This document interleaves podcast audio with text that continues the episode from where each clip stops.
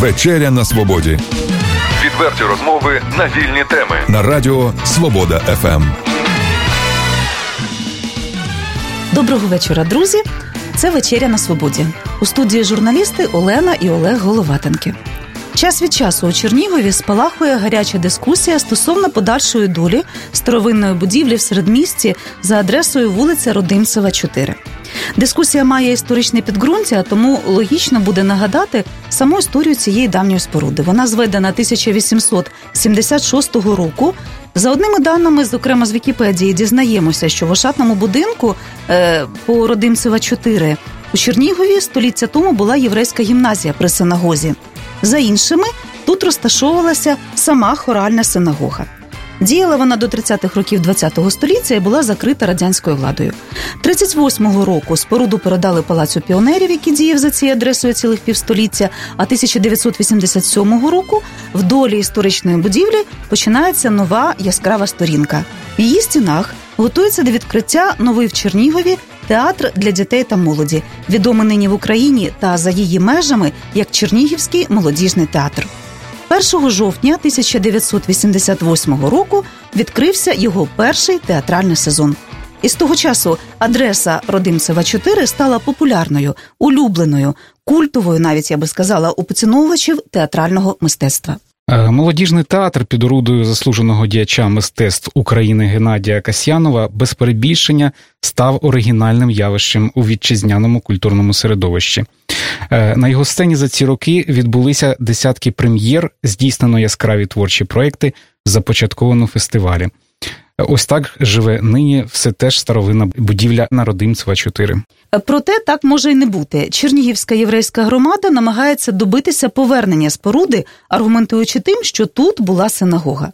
Тож, якою далі бути долі історичної будівлі, бути театром чи бути синагогою? Це питання громадські активісти підіймають в місцевих радах на раді церков. А ми обговоримо його сьогодні у нашій студії. Отже, гостями студії є голова комітету державної політики громадської ради при Чернігівській обласній державній адміністрації Володимир Демиденко.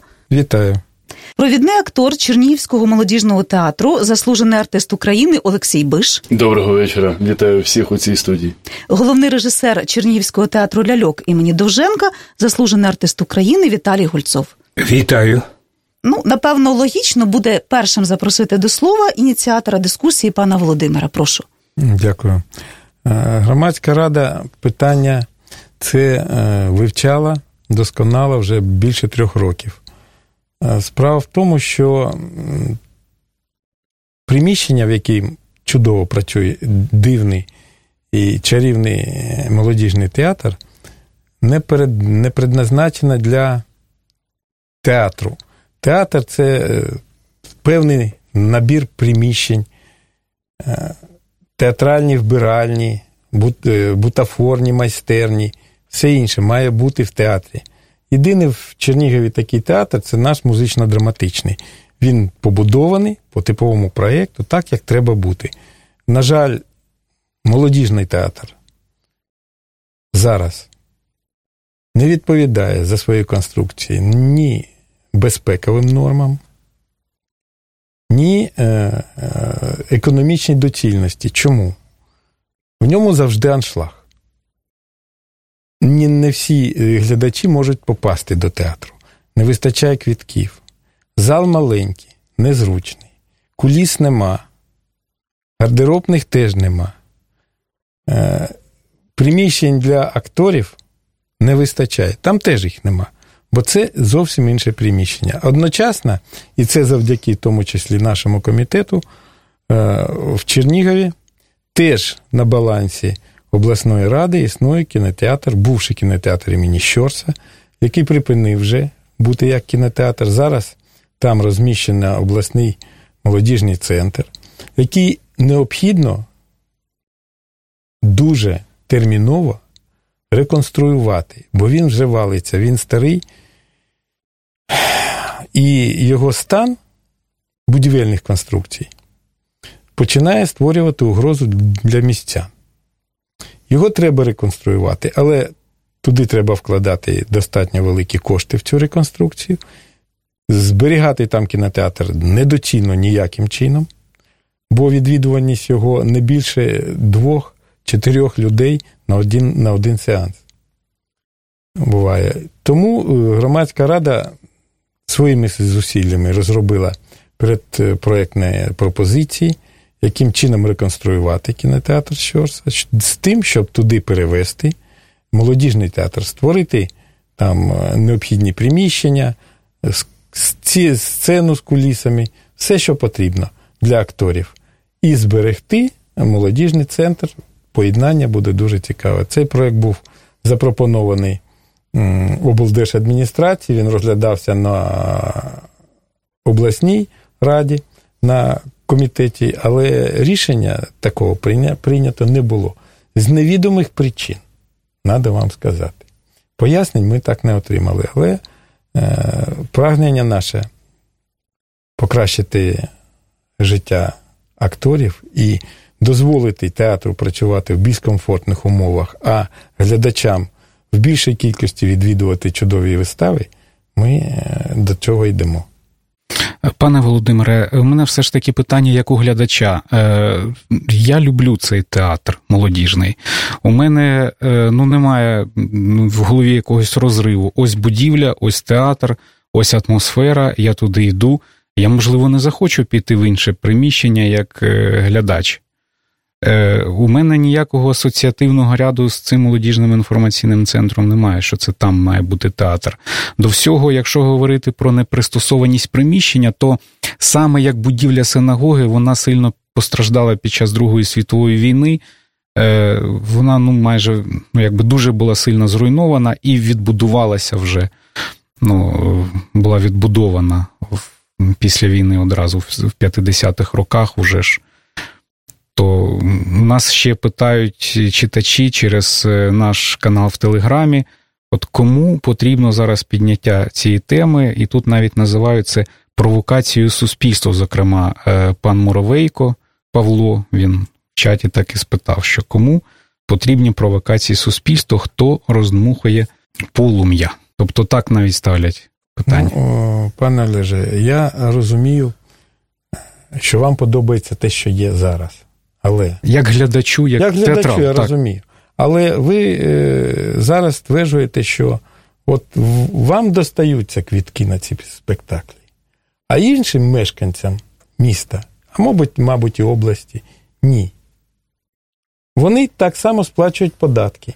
Театр сам на себе не заробляє. Він достатньо в великих мільйонах дотується з бюджету області. Проте не можна за такі кошти створювати умови для для отримання театрального задоволення тільки для обмеженої групи осіб. Це не чесно, не по совісті, я хочу вам це сказати. Тобто це перше. ви апелюєте до того, що е, театр маленький, театр має бути великим. Ні. А щодо камерності, я камерного вам... варіанту а... театру? Це камерність не Адже залежить... існують маленькі театри, цьому нічого нема поганого. Камерність не залежить від розмірів. Камерність створюють актори.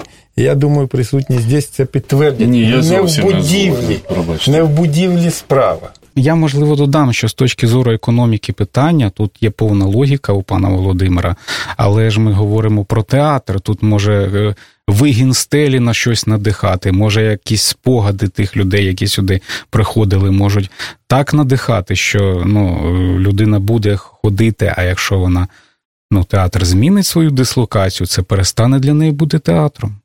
Просто я я прошу, щоб давайте послухаємо е, так, так, так, театральну громадськість, а я потім ще добавлю ще такі аргументи, які в мене є. Прошу, Олексій Беш. Я не був серед витоків молодіжної сцени, тобто студії, з якою народився Чернігівський обласний молодіжний театр. Я був ще далеко, я був на теренах в інших театрах України, у Рівному, у Львові і так далі. і так далі. Але хочу сказати, що всі театри заздрили, всі театри України, що відбувалося на Чернігівщині, саме з Чернігівським обласним молодіжним театром. Чернігівський обласний молодіжний театр перший з усіх театрів і актори та режисери мріяли, створив театр кафе. Тобто, тобто, якщо говорити, ну знаєте, коли критикували театр у Владивостоку, казали: Ой, а що тут там Кіркоров співа? А там головний режисер казав: Добре, хай він співа, але він заробляє гроші мені для щоб я на своїй сцені міг грати Чехова, Достоєвського, Гоголя і таке інше. От. Це одна річ. Е, ну, Я навіть навіть зараз не про це. Е, Театр був створений через те, молодіжний, що ми перемогли. Приїхали молоді фахівці, молоді театральні фахівці, молоді актори, де вони спромоглися показати. Великий твір за твором за творами Бориса Васильєва е, а зорі тут тихі та у списках не значився. Це була вистава 11 сторінок військової прози, і перша прем'єра відбула, відбулася у Чернігівському льотному училищі. До, до речі, люстра, яка зараз висить на. Е, у фає, коли підіймаєшся до зали молодіжного театру, вона звідти. Бачите, не зберегли льотне училище, але льотники передали люстру саме молодіжному театру. І Вони хотіли хоч це зберегти для глядачів, тобто для Чернігівської громади. Потім народжувались прем'єри, народжувались вистави, народився перший вже можна сказати, міжнародний театральний фестиваль Грудневі театральні вечори. Він найстаріший на Україні. От Він був створений саме у молодіжному театрі, і саме от, е, єдинодумцями з Касьяновим Геннадієм Сергійовичем створено дуже багато вистав. Е, Постійно е, за ці 30 років, от як які ми живемо в цій будівлі, це з 88-го року, коли як ви правильно зазначили. Дякую вам, пані Олено, дякую, пане Олеже. У Москві, коли показали виставу цю 11 сторінок військової прози, і коли і Поюровський, і Інна Тана Соловйова, і інші театрознавці тоді ще е, Станіслава Веди, як то кажуть, Станіславського, які бачили його, які з його рук отримували культуру театральну загалом.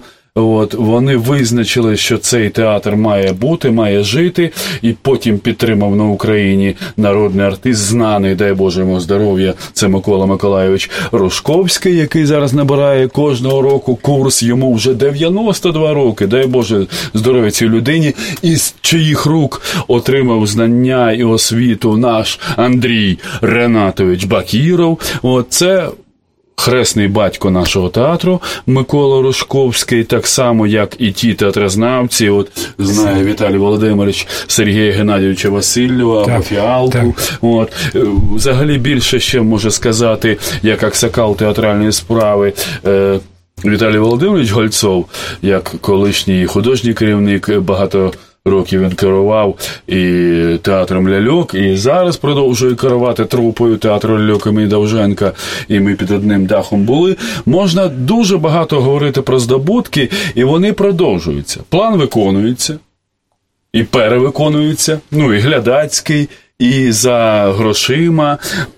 Комусь це подобається, не подобається, але. Я хочу зауважити зараз. Е, Володимир Юрійович правильно сказав, що хочеться, щоб глядачі більше бачили мистецтво своїх земляків, взагалі свого театру, своєї Чернігівщини. Але розумієте, буває енергетика і не доходить до глядача, коли такому маємо величезну залу, припустимо, на 700, 800, тисячу людей, 1200, і нам ще хочеться більше. Але ж це не спортивний там, знаєте. Такий майданчик, як припустимо, як у місті Дніпро, як ми зараз хочемо сказати, що це місто повинно мати назву Січеслав. От як ми там на практиці молоді студенти грали, я не бачу глядачів. Мене там. Підколесники туди запихали, я там граю студентиком, і ноги трясуться, я там під колесниками, хто мене побачить, і я під фонограму не те, що співаю. Уже ми це забули, да? ми вже кажемо, треба вживу співати, це обов'язково. А я під фонограму від свого образу казав тексти, і це мертвячина. А коли правильно пані Олена зауважила, що таке камерність, коли я бачу глядача тут. Біля себе він мене бачить, я не збрешу, глядач мені не збреше. І це мені здається, що молодіжний театр це унікальний театр, якого вже він визнаний на всій Україні і за кордоном. Е, всі ті, хто до нас приїздив, визначають, до речі, актори та режисери, який у нас на Чернігівщині, у Чернігові вихований глядач. Я ще вставлю 5 копійок знову з нашого радіочату Свобода ФМ в Телеграмі. Е, закликаю всіх туди доєднуватися, робити нам пропозиції. Отже, Інна пише: причому тут биш, людина всюди позиціонує себе як далекий від політики і весь у мистецтві. От, е, не далі, як. А до чого тут політика? Е, Люди добрі. Так, так, ну я просто вже і скажу, і за вас відповім, можливо. Не далі, як позавчора, постиво Хлобистіна, ну, у себе на сторінці в Фейсбук. То як можна з ним обговорювати якісь питання щодо реалій, а не акторської майстерності? Поважаю як актора, але якщо говорить тільки про акторство, то й питання приміщення порушувати йому дивно. Ну, а я скажу, що ви зараз у відпустках усі. От, Це і, і ви не поїхали на Канари. Е, ну, хто як не ви належите я до цього колективу? Вибачаюсь, як звуть цю панянку? Інна. Інна. Інна. Це вчора я відповів. Так, я коли побачив ці. Взагалі, це все чутки все, що відбувається е, зараз, саме цього літа, офіційного ще нічого не було, ні від облдержадміністрації, ні від обласної ради. Все це ми так ще говоримо, але, але все одно ми маємо зберегти цю споруду саме для театру. Тому чому? Е, я пані Інні відповів. Пані Інна, ви в 88-му році тягали цеглини, тягали цеглини до цього приміщення, як тягала їх Любов Михайлівна, просто Любочка, ну, без Михайлівна, Веселова, або Володимир Банюк, або Тетяна Васильівна, просто Танечка для мене е, Салдецька, або Мирославочка, Мирослава Витрихівська, яка приїхала з Західної України, е, закінчивши Дніпропетровське державне театральне училище, працювати саме в цей театр і розбудовувати театр ляльок. І саме тут сидить сидить е, людина, яка е, перший актор першої лялькарської трупи професійного театру ляльок. І вже ми вже не говоримо, ми вже споріднені два театри: що театр ляльок, що молодіжний. От і коли нам закидають вам замало приміщення. Ах, чому ви за нас відповідаєте? Ми це приміщення від е, адаптували, ми там живемо, ми граємо будь-де. Театр може бути будь-де, навіть на вулиці. От щойно ми повернулися з Гольцовим та з театром ляльок з вулиці. Ми грали під відкритим небом у Київській області. Вони мішаємо Гамлет машину. Так само ми можемо грати на 20 глядачів на 10, але ніхто не має права нам сказати, вам цього е, приміщення забагато чи замало. Це можемо тільки відповідати ми, наскільки нам ще потрібно глядача. Нам глядача вистачає нам Чернігівському обласному молодіжному театрі. Ми перевиконуємо план. У нас завжди 80% глядачів у залі, а то і більше, і 120%, і навіть 150%, всім місця вистачить. Ми знаємо своїх глядачів за ім'ям та по батькові, бо вони приходять як до родини до нашого театру. Е, вони знають наш репертуар, вони приходять по декілька разів на місяць до нашого театру. А взагалі я глядачам кажу, якщо не можуть потрапити сьогодні на виставу, була на прем'єру, я кажу взагалі, якщо хочете, завжди потрапити. І той, хто хоче, завжди потрапляє на прем'єру. Повірте мені. Ну, е, я хочу ще сказати, е, додати до того, що, ну, по-перше, дивіться, е, зараз дуже важкий час для нашої держави. Йде війна. І всі ми, громадяни України, е, немає значення, хто з нас, хто є етнічно ким, повинні бути одностайними. І тому в цей такий небезпечний момент. Є багато е, таких зачіпок, за які вороги України, нашої державності, можуть зачепитися і роздмухати вогонь. Це дуже важливий момент. Тепер далі. Е, Ми тут зібрались і розуміємо, що е, стосовно театру взагалі є багато стереотипів. Наприклад, що театр повинен сам собі заробляти гроші, що він е, має виконувати план, на який має жити. Так от, ніде в світі цього немає. Театр завжди. На дотаціях або є в нього меценати, спонсори, є державні е, меценати, є якісь приватні меценати, які надають гроші. Це однозначно. Театр не є заводом, який продає свою продукцію. Театр зовсім інше. Тепер дивіться далі. Е, Що таке театр?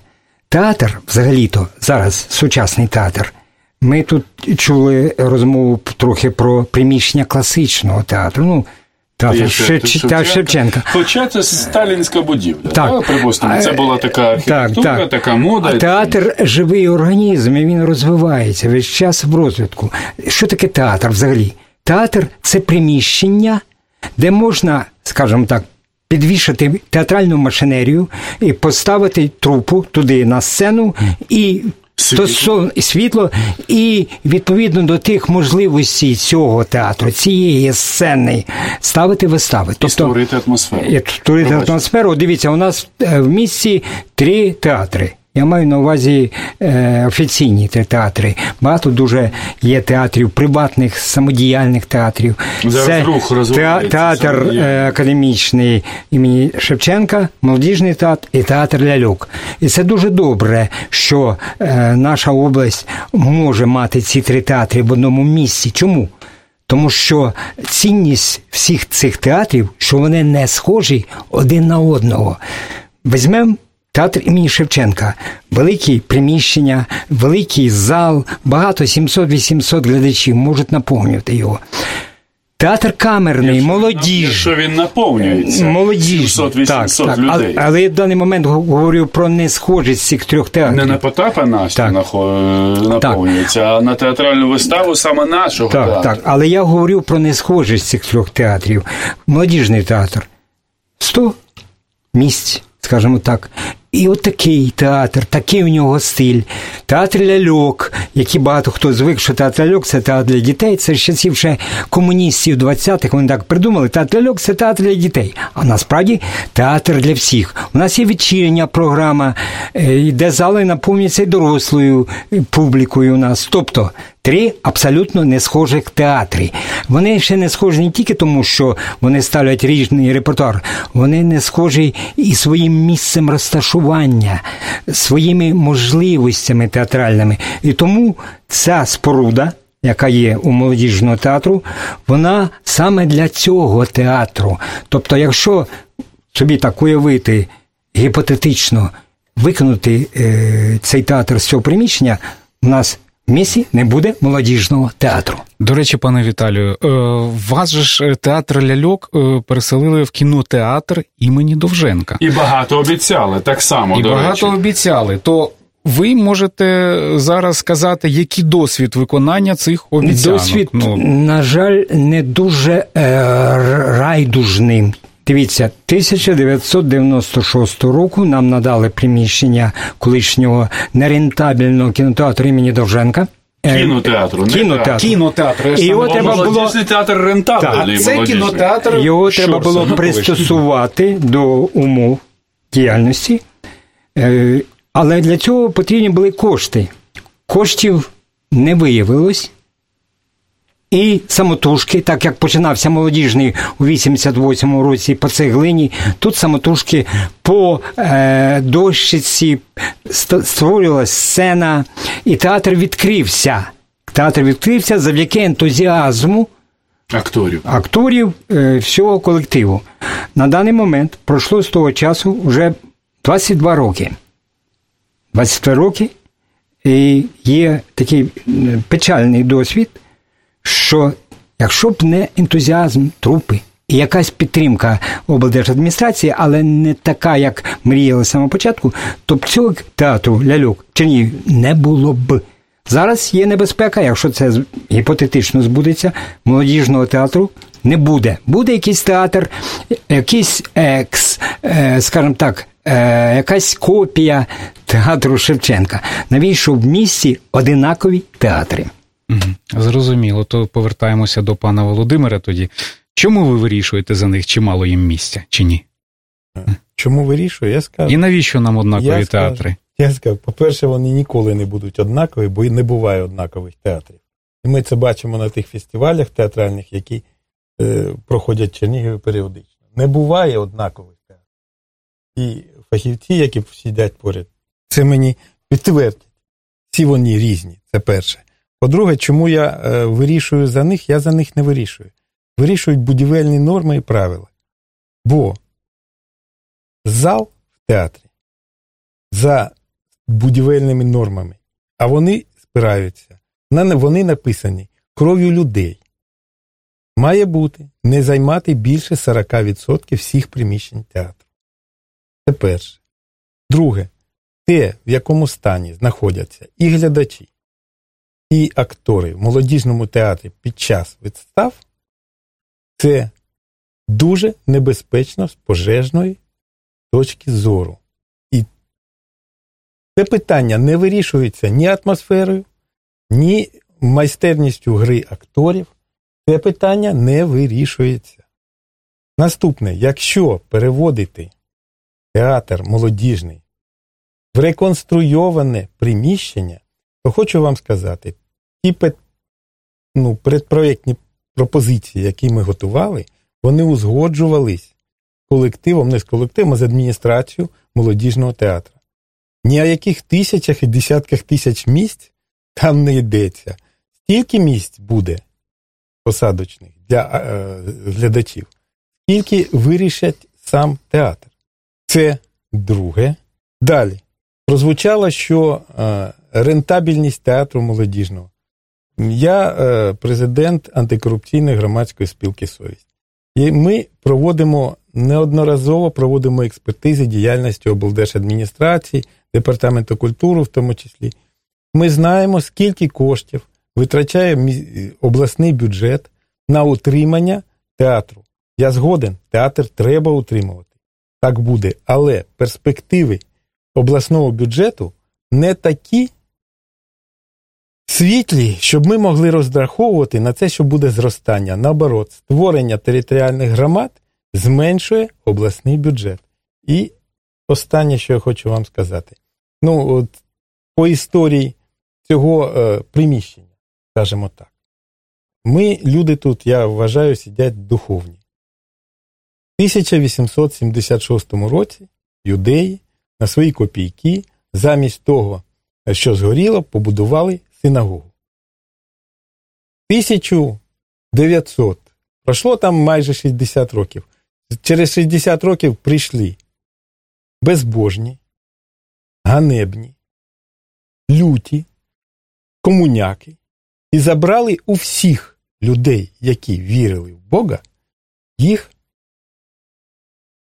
церкви, мечеті, костьоли і синагоги. У всіх забрали.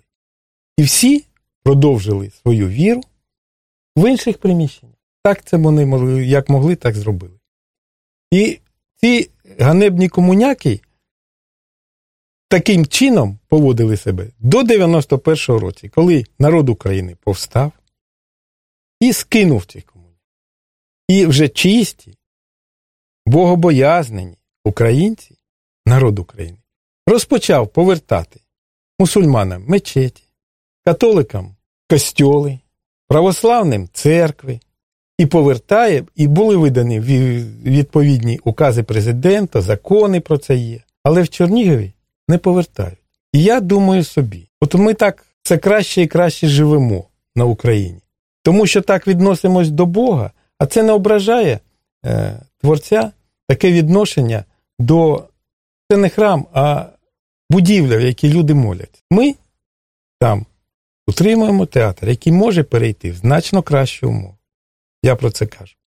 Але не йдемо на це. І ще кажемо, що виконання у вимог закону і совісті це на розхитування ситуації. Якої ситуації? Кого ображаємо? Тих е, євреїв у нас залишилось на всю область менше п'яти тисяч. Якщо бути Не справедливими, пане Володимире, да.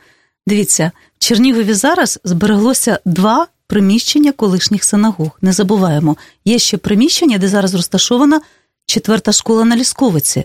То, можливо, було б логічно також потурбуватися про долю дітей, де вчитися дітям, чи в старовинний, старовинному будинку е, і відновити там синагогу, чи, е, власне кажучи, залишатися їм там. Вас, Чому ми про це мовчимо? У вас недостатньо вірна інформація. Там не було синагоги, там була релігійна школа.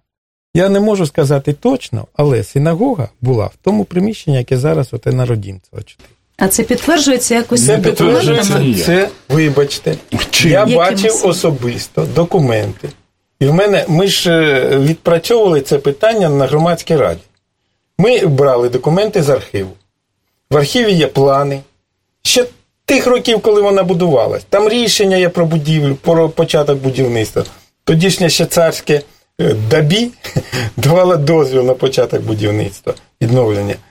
Є довідка від архіву Чернігівського державного що там за цією адресою розташована синагога. Якщо у вас є інша інформація, дуже цікаво. Я подивлюсь. Є інформація я, я документальні, що це воскресна школа єврейська була там. І документів, що це культова споруда, як, як синагога, як... немає. У, І у вас уже... ним, Олексій, я вибачаюсь, у вас її немає, цих документів. А в мене вони є. А чого Це вони не представлені громаді, всьому загалу? Ну, на е, громадській за, раді... за ці роки, за всі ці 30 е, років існування молодіжного театру на Родимцево 4. От хочеться задати запитання. Так неодноразово, Де вони? неодноразово публікувалася ця історія в газетах чернігівських. Пан Віталій сказав правильну штуку. Ми прикордонна область, так. і якщо е, інтелігентні обговорення цієї теми да. переростають в якісь, набирають градусу, то це кому потрібно. На користь... Це потрібно нашим ну, ворогам. І ще, да, сусідам. І ще, до речі, я хотів би сказати, е, театр сам по собі, це ж не якась е, приватна штука, наприклад, я купив собі костюм. Так, правильно? Це моя приватна штука, як я костюм купив. А це все-таки, е, скажімо так, організація, ну. Громадська, в такому сенсі, що ти приходять глядачі, багато глядачів. І чому якраз в час е, міжсезоння, коли в театрі всі, в принципі, в відпустці, ця тема піднімається. Я так, на мій погляд, мають бути громадські якісь обговорення, і глядачі сюди, Я, і всі Ми до цього інші. зараз підійдемо. Я хочу повернутися до пана Володимира. І е, оскільки у нас читачі в Вайбері ставлять питання, то хотілося б озвучити саме їхні питання. Е, пане Володимире, ми ви апелювали економікою, мовою цифр. Е, давайте я попитаю, е, запитує наприклад, е, пан Родимченко В'ячеслав, е, що хоче, як, яка пропозиція у єврейської громади щодо цього театру? Так лаконічно, якщо її викласти, що вона пропонує, е, і головне її бажання. Ну, я не можу сказати за єврейську громаду, але я шлях, який можна пройти, який забезпечить цих інтересів, то, по-перше, виконати умови це моя думка, я висловлюю свою, а не е, вимогу єврейської громади. Як юрист, у мене є ще така освіта. Це, по-перше, прийняти рішення і виконати норму закону і на папері передати у власність юдейській релігійній громади будівлю синагоги. Якщо вони доведуть громадськості. Ми це доводили, громадське обговорення проходили три роки тому. Що там була синагога. Довели, це нічого не коштує. Але з цього моменту юдейська громада отримає право хоча б накопичувати кошти для реконструкції і оновлення цієї будівлі. Бо поки в них нічого нема, то і збирати кошти нема на що і ніхто не дасть. Це перше. Зато і розпочати реконструкцію кінотеатру, бувшого кінотеатру Мінічорс.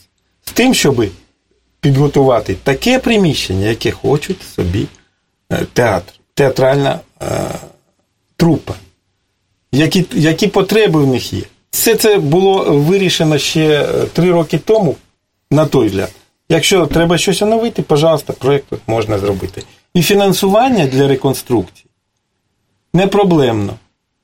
Тоді по сметі ми передбачали близько 16 мільйонів гривень, з яких 90% можна взяти з регіонального фонду розвитку, яке дає держава. 90%.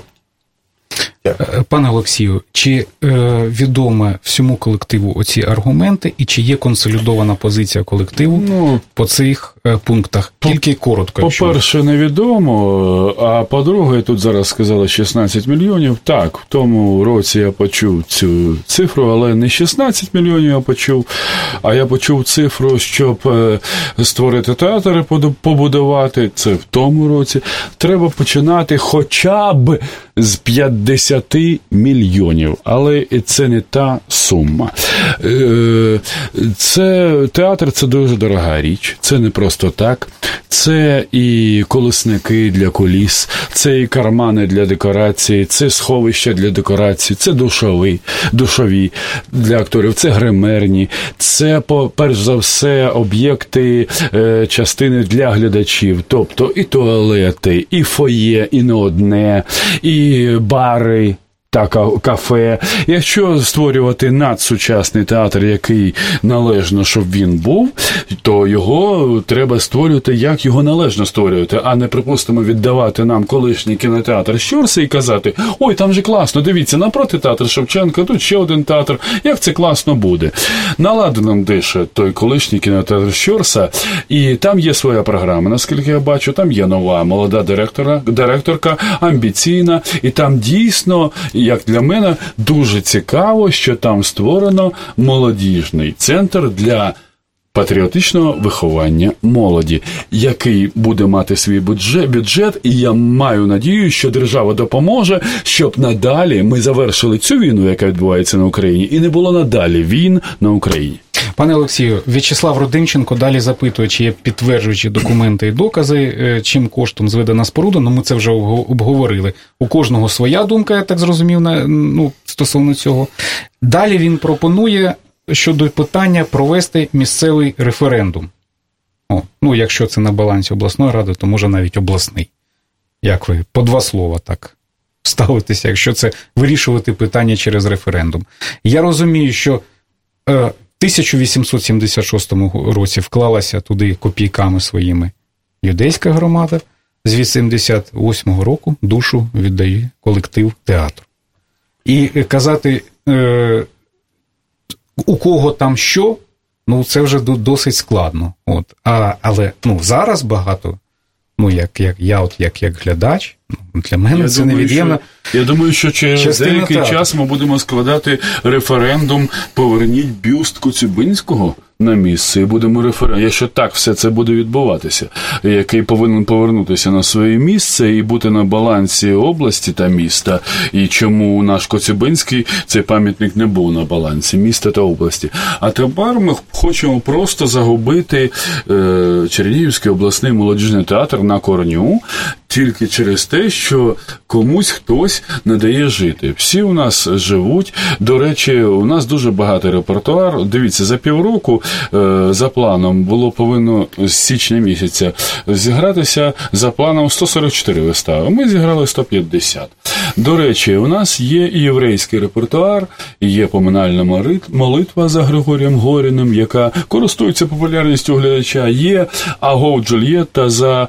Е, єврейським прозаїком, навіть лауреатом Нобелівської премії Ефраїмом Кешоном, який був персоною Грата, до речі, в Ізраїлі і жив у Швейцарії, і ми граємо Агов Джульєту. Прекрасну річ, прекрасний твір. І так само далі будемо намагатися це робити, тому що глядачеві потрібно різнобар'я матеріалу і п'єс е, та історії та драматургії, так само як акторам потрібні ролі та п'єси. Олексію, е, Віктор Кожевніков у нас пише на Фейсбуці, що в Єрусалімі був лютий батл між театралами і равинатом за старинне здання в центрі. Е, театр победил, сейчас там театральний центр, живет три труппи. Известно вам? Мені це про це мало відомо, але це дуже відомо. Ви знаєте, на теренах нашого Криму у Симферополі було створено сім сцен. І це наші українські сцени, театральні це цілий концерт. До речі, про це говорить, до речі, і говорилося, як мрія якась. Під одною, під, перепрошую, під одним дахом сім сцен, і виявилось, це не потрібно. Так. Тому що кожен театр має свій обличчя. обличчя. І коли, е, знову ж питання, коли е, цей театр молодіжний, який є, зі всіма її особливостями, перемістити в величезний, де є всі можливості, там душові як говорив Олексій, так інше, він вже перестане бути молодіжним. Він саме там є молодіжним, Колись саме нам цим. казали, що цей театр не може жити і не може існувати, бо там всього 100 місць. Може існувати, і сказали фахівці, що ми створимо план, і він буде існувати. Існують театри, є приклади на Україні. Припустимо, театр Дах. Там 40 місць. Колесо. Припустимо, театр Колесо на Андріївському узвозі. Там 80 місць і в такій будівлі, якій не снилося. Львівський театр і, мер- люди, і ляльки. підтримує. Львівський театр і люди, і ляльки. Там взагалі 60 і це академічний театр. Так. Давайте краще говорити, припустимо, про академічність наших театрів, не тільки театра Шевченка. Бо ми теж хочемо актори пенсій. Ми за свій фах, те, що ми віддали державі, віддаємо. Ми теж хочемо зарплат. Це наше майбутнє. От нам кажуть, що область неспроможна. Але на 40 місць театр і люди і ляльки у Львові академічний. І існує, і ніхто не відбирає приміщення. Хоча там єврейських синагог скільки було спалено? І немає їх, і як їх відтворити, там є теж таке питання у Львові, я це знаю. Але там театри ніхто не відбирає приміщення у театрів. Дивіться, Володимире, може дійсно е, якісь інвестиції залучити і побудувати щось, якусь красиву споруду в центрі міста? Я е, хочу звернути увагу слухачів і присутніх, що на ті питання, які я становив, шановні наші творча інтелігенція, відповіді не дала. Чому? Я дав відповіді вам. Вибачте. вибачте, вибачте, майте терпіння по черзі. Перше, безпека ніяким чином не вирішується. Забезпечення безпеки глядачів є, не дай Бог, пожежа. Зараз на Вкраїні це почастішало. Люди гинуть. Це перше. Нема відповіді на це питання. Чи є якісь документи, на підстави яких ви стверджуєте, що е, норми безпеки не дотримуються? Добре, я принесу наступного разу. Ну тобто зараз Ну, я нема документа, які підтверджують, собою- що в будівлі, де зараз нема. знаходиться Но Чернігівський молодіжний театр, е, припиняти. не дотримуються норми, зокрема пожежної безпеки. Шановні мої, я не хочу Немає. припиняти діяльність молодіжного театру. Тому що якщо ми будемо вимагати відповідності, А його можна взяти з вас слово? Олексій, Саме ще будь ласка. Саме тут в ефірі. Я прошу, не Взяти перебивайте мене, слово. будь ласка, бо це Не- не інтелігентно. Ми з вами давно знайомі. Давайте скажемо що так, ви пане так? Ні, я не сказати перебиваю жодну людину. можна, що ви Чому не, не даєте не, що ви мені? не погубите? Чому ви не даєте ефірного мені часу, говорити? на жаль. І я хочу Я сказати, що тут такої у студії також є ще ведучі, тому якщо можна, я трошечки накал дайте цей мені збавлю. 30 секунд, У нас щоб- вже є 30 хвилин набраних. Я нагадаю слухачам, це вечеря Ну, на свободі. сьогодні присмачена, сторону, сьогодні приперчена. Тому що, по-перше, в студії небайдужі люди. Люди, які представляють театральну еліту без перебільшення Чернігова. Це заслужені артисти України Олексій Биш і Віталій Гольцов. Е, е, Володимир Демиденко, представник громадської ради при Чернігівській обласній державній адміністрації, і дійсно накал пристрастей неабиякі, тому що тема дуже болюча. Час від часу це питання вспливає, час від часу його ініціюють. Е, І, е, власне, поки е, ні до чого спільного обидві сторони не приходять. Якою буде подальша доля будівлі на Родимцева 4? Раніше колись там була синагога. Зараз кілька десятиліть поспіль успішно діє Чернігівський молодіжний театр. Як один із аргументів, пане Володимире, щодо, як ви говорите, переведення колективу театру в іншу споруду, ви говорите, що не дотримуються санітарні норми. Пожежні Скажіть, будь норми, безпекові норми. Ну, мене записано з ваших також. слів. Да. Ні. Добре. Санітарні чи я не казав. цікавилися ви, чи дотримуються подібні норми, наприклад, у філармоніях Ужгорода, Одеси, у будинках яких, в старовинних будинках колишніх синагог, також зараз діють творчі колективи. Ну, за філармонію Одеси я можу сказати, в Ужгороді не був, не бачив. А в Одесі так, дотримуються. В Одесі дотримуються. Е, На підставі Ще яких одне. документів ви стверджуєте, що в У мене Чернігові не освіта професійна. Ну, я знаю освіта це не будівельні норми. Я знаю будівельні норми і правила. Це державний стандарт. Дивимось, там прописано, що має бути. Якщо його нема, це недотримання державного стандарту. Але я хочу ще додати, бо не дають не даєте завершити. Ну, Дивіться, По-моєму, ми рівноцінно надаємо всім слово. Просто я попрошу якомога лаконічніше, тому що Якомога програма лаконічніше. е, вже досить велика, і слухач, Мені було задане питання Олегом Головатим. Одна хвилина, на прошу. мені- О, По одній більш хвилині. ніж треба. По-перше, хочу вам сказати мовою артистів. По феншую, якщо в центрі міста розташовані лікарні, то народ цього міста буде хворіти. Якщо в центрі міста розташовані суди, народ цього міста буде сваритись. якщо в центрі міста розташовані театри, народ цього міста буде жити щасливо і весело. Це перше. Подумайте про це. Зараз у нас в центрі міста суди. Три ну, і театри суди. також. Давайте Три суди, один театр. Спасибі. І я Просимо не до слова Це на Віталія 30 Гольцова. секунд. Прошу. Е, Пане Володимире, Так не мене- дають так навіть і багато 30 Я перепрошую, у мене таке? можна, я, пане Володимире, конкретне запитання. Е, Ви говорите про те, що е, якби е, перейшов молодіжний театр, я прямо кажу, в приміщення колишнього кінотеатру Після реконструкції. Щорса. Після от я- Якраз у мене питання до цього. Дивіться, театр ляльок. 96-го року він в приміщенні колишнього кінотеатру е, Довженка. Тоді було виділено з обласного бюджету 140 тисяч гривень на е, створення проекту реконструкції приміщення. Я бачив цей проект. Це Чудовий раз. проект. Потім виявилось, там було приказ, все, щоб з 2009 здається, року починати цю реконструкцію. І раптом все зупинилось, коштів нема. На той момент, наскільки я пам'ятаю, я можу говорити не точно, потрібно було мільйонів для того, щоб зробити реконструкцію, мільйонів 30-40, десь так.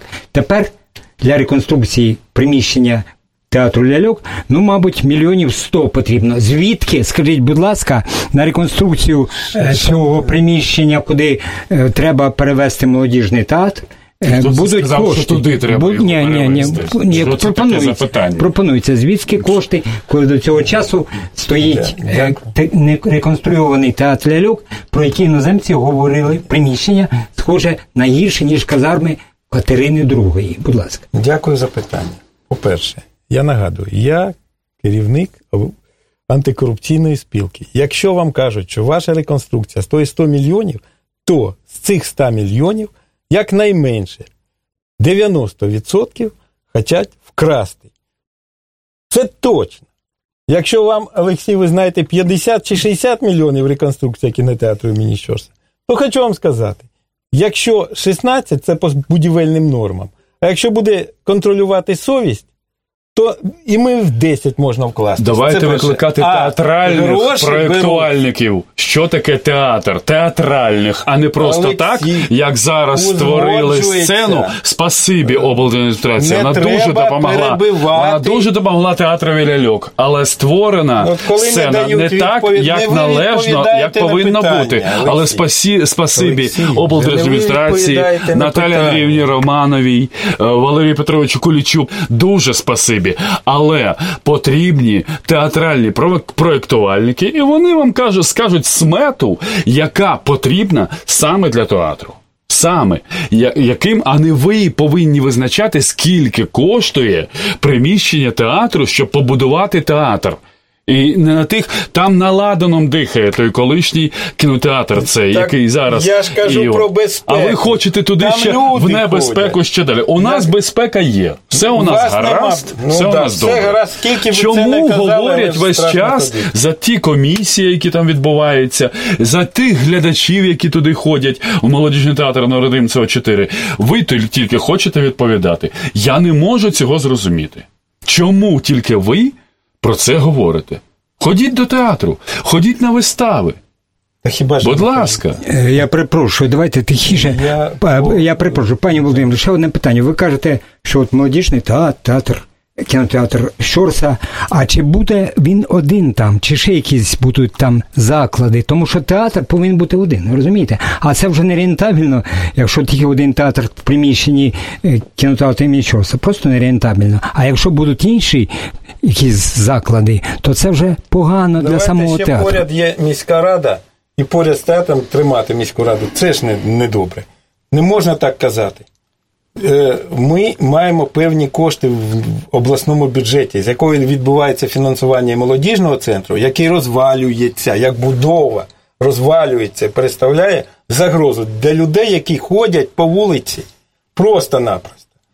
І Так чого туди треба молодіжний театр? Треба відбувати, має відбутись реконструкція. Реконструкція це заміна несучих е, конструкцій, які там є. Докорінна реконструкція, укріплення, все, що треба. Я знаю одне: І- Чернігівський ну, молодіжний, ну. обласний молодіжний театр повинен бути окремо, а не будь з ким, якось з ким. Знаєте, театр це окрема річ, це А, окрема, окрема принципі, інстанція.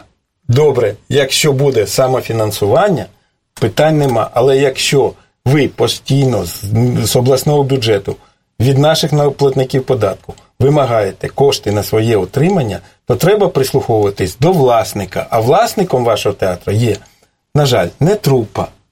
А є Ми знаємо об'єднані не обласна рада, а об'єднані територіальні громади Чернігівської області, які складають свої кошти, в тому числі на утримання закладів культури. І ці кошти меншують, меншують, меншують. Розумієте? Ми кажемо Через про перспективу збережеться Можна цей питання вже тепер як Якщо він не збережеться, інакше треба Програма стала жити своїм життям. Да. Е, Я перепрошую, останнє І ви е, працюєте для глядачів і режисери, і актори, Правильно, ви а правильно. не для своєї Спасибі, трупи. спасибі. Для Ми і працюємо, а для глядачів когось не працюємо, перевиконуємо план. І план, який у вас, виписується на глядача. 100 місць. Е, А, ви має бути на 200 хоча б. перепро-? Перепрошую, по великому рахунку, і ви, якщо це ви так придумали особисто. Бо я не можу отримати квітки до вашого театру. Можете. це нормально, коли Не Приходьте можу. 15 Вже числа кожного місяця, ви все отримаєте або через, через інтернет. Ви ж тепер сучасна людина. Через інтернет, будь ласка. Я е, Пан- попрошу нагадати радіослухачам, коли починається сезон в молодіжному театрі. Е, Сезон розпочнеться, як і останні роки, е, в середині вересня, і розпочнемо ми його. Тобто, бравий вояка Швейк за Ярославом Гашиком, і у головній ролі заслужена артистка Україна, корифейка нашого театру, як і українського театру. Тепер уже можна казати це, бо прожито життя це заслужена артистка України Любов Веселова.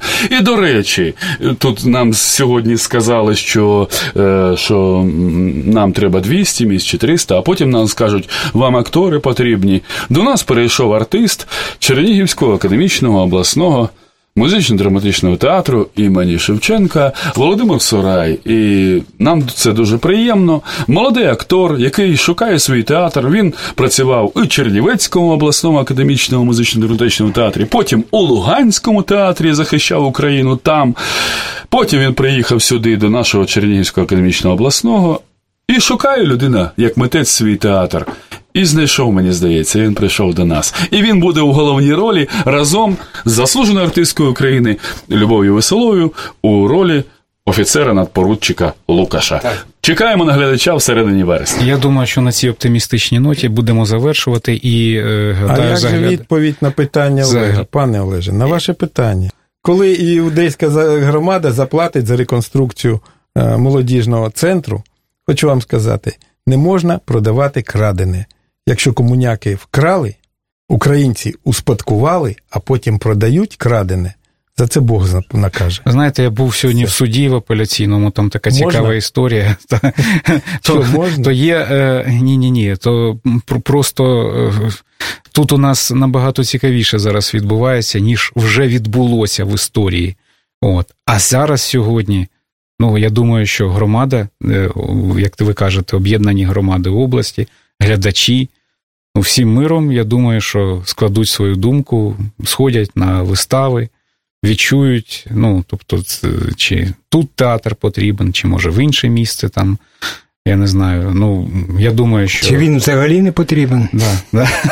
От, я думаю, що е, глядач і е, ті, хто зараз знаходяться в цих стінах, мають це слово говорити останніми. Я хочу сказати, як співведуча, а нагадаю, сьогодні програму таку непросту провели Олена Головатенко і Олег Головатенко. Хочу сказати, закликати справді ходіть у театр, любіть театр, живіть театром, тому що це частина життя, це е, уособлення найкращого, що може бути е, в людських серцях, в культурі, в наших душах. Е, Спасибі учасниками сьогоднішньої розмови. Справедливо буде все-таки нагадати нашим слухачам були провідний актор Чернігівського молодіжного театру, заслужений артист України Олексій Биш. Головний режисер Чернігівського театру Ляльок імені Довженка, заслужений артист України Віталій Гольцов, голова комітету державної політики громадської ради при Чернігівській обласній державній адміністрації Володимир Демиденко. Спасибі вам за те, що знайшли час, прийшли до нас у студію, поділилися своїми думками. Можливо, вони були гострими, можливо, вони були надто суперечливими, але це ґрунт для роздумів і можливість е, також замислитися нашим слухачам. Спасибі вам. Дякуємо за щирість і за дружбу. Це була вечеря на свободі. Відверті розмови на вільні теми у програмі Вечеря на Свободі. Тричі на тиждень у понеділок, середу і п'ятницю о 18.00. На радіо Свобода ФМ.